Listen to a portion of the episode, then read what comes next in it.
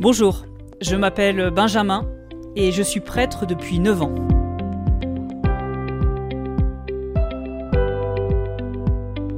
Je suis originaire de la plaine de Valence, c'est-à-dire cette plaine composée d'arbres fruitiers entre Valence et les contreforts du Vercors.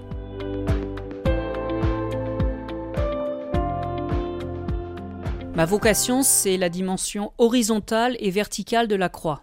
La dimension horizontale, par l'engagement bénévole de mes parents, que j'ai suivi. Donc, dès l'âge de 7 ans, je rangeais les chaises dans la salle polyvalente du village de mes parents donc cette dimension horizontale de la croix qui m'a toujours marqué, et la dimension verticale avec un accompagnement spirituel euh, dès mon plus jeune âge, dès l'adolescence, et puis cette vie d'église, et j'aime bien me qualifier de pur produit de paroisse. Donc si vous mettez l'horizontal avec le vertical, vous donnez finalement l'origine de ma vocation.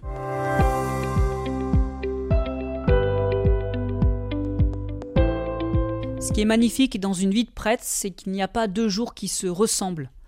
Dans les gens que nous rencontrons, dans les missions que nous vivons, c'est une très très grande diversité et ça se vit dans une grande liberté. Je suis à la fois curé de paroisse et responsable de la formation pour le diocèse, ce qui m'amène à, sur une journée, à être sur un temps à la maison diocésaine de Valence pour réfléchir à des projets diocésains en vue de la formation, à faire en même temps une préparation mariage ou baptême dans la soirée, faire euh, un repas ou un dîner chez des paroissiens. Il y a une grande diversité des missions et des tâches dans une seule journée dans la vie d'un prêtre.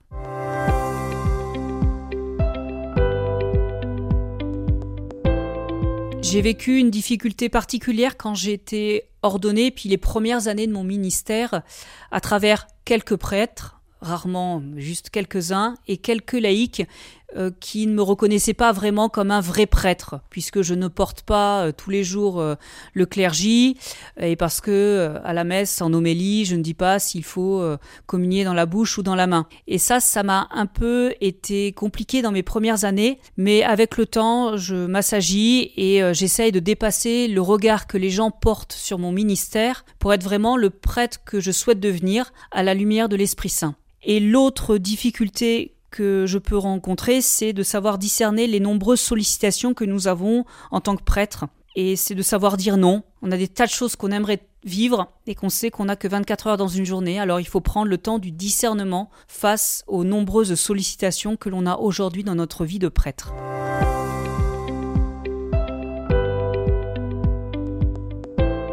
La joie, c'est que il n'y a pas de rendement aujourd'hui dans une vie de prêtre. Je suis payé de la même manière à la fin du mois euh, s'il y a beaucoup de monde ou s'il y a personne dans mon église. Ça peut vous paraître amusant comme démarche, mais aujourd'hui, peu de métiers, si on peut appeler ça un métier, euh, ne sont pas concernés par une forme de rendement. Et je trouve ça fabuleux d'avoir cette liberté intérieure de doser des projets qui, s'ils marchent, tant mieux, mais s'ils ne marchent pas au point de vue humain, eh ben, ce n'est pas grave.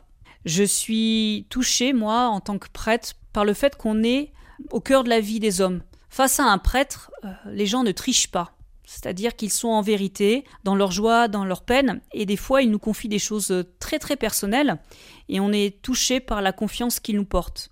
Et puis j'ai eu également une autre joie, c'est que euh, depuis mon jeune âge et particulièrement depuis que je suis prêtre, j'ai pu élargir mes horizons en étant prêtre diocésain, mais en découvrant davantage l'Église universelle, en ayant fait un séjour de plusieurs mois au Liban où j'ai pu rencontrer l'Église latine au Liban. Et puis j'ai passé aussi euh, quelques jours euh, au Japon il y a quelques années.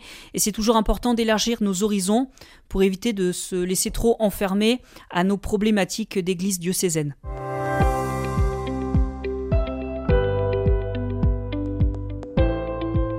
J'ai fait beaucoup de piano, j'essaye de m'y remettre, vaille que vaille, mais c'est pas facile de prendre le temps de refaire des gammes, de se réhabituer.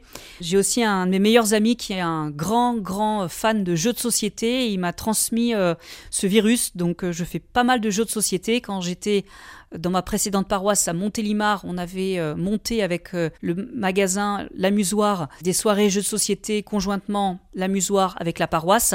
Et puis j'ai fait également à Montélimar pendant près de 5 ans du théâtre amateur et ont monté des comédies.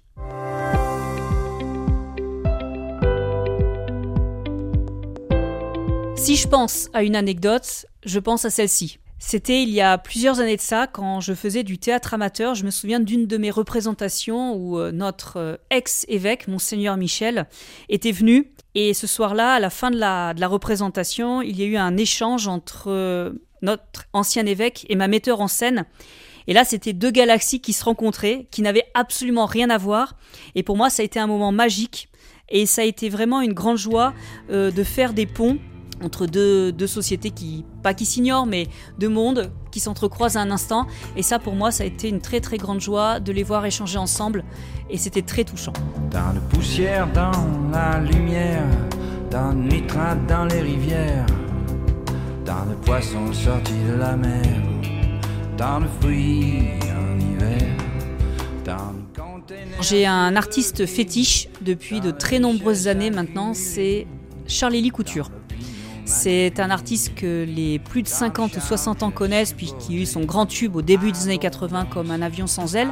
Et après, il a, il a, il a fait tout un parcours euh, musical très très intéressant, mais aussi un parcours artistique, puisque c'est un écrivain, c'est un plasticien, c'est un peintre. Et euh, c'est vraiment quelqu'un que j'ai toujours plaisir à aller voir en concert. J'essaye régulièrement d'aller le voir parce que c'est une vraie euh, bouffée d'oxygène que d'aller le voir en concert. Et surtout par la grande qualité des textes qu'il produit dans ses chansons. Il croque des, des portraits des personnages de manière très très fin et sensible à la fois.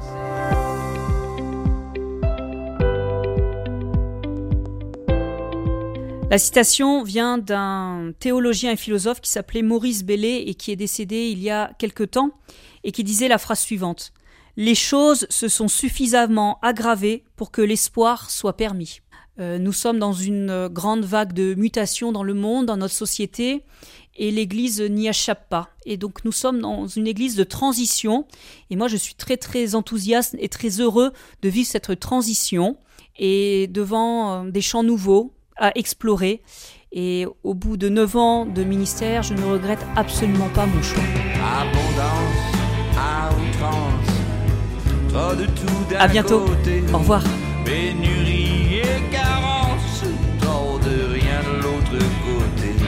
On préfère le nier, feindre l'ignorer. Trop d'excès d'un côté, d'autre pas assez. Nous sommes tous des ours blancs.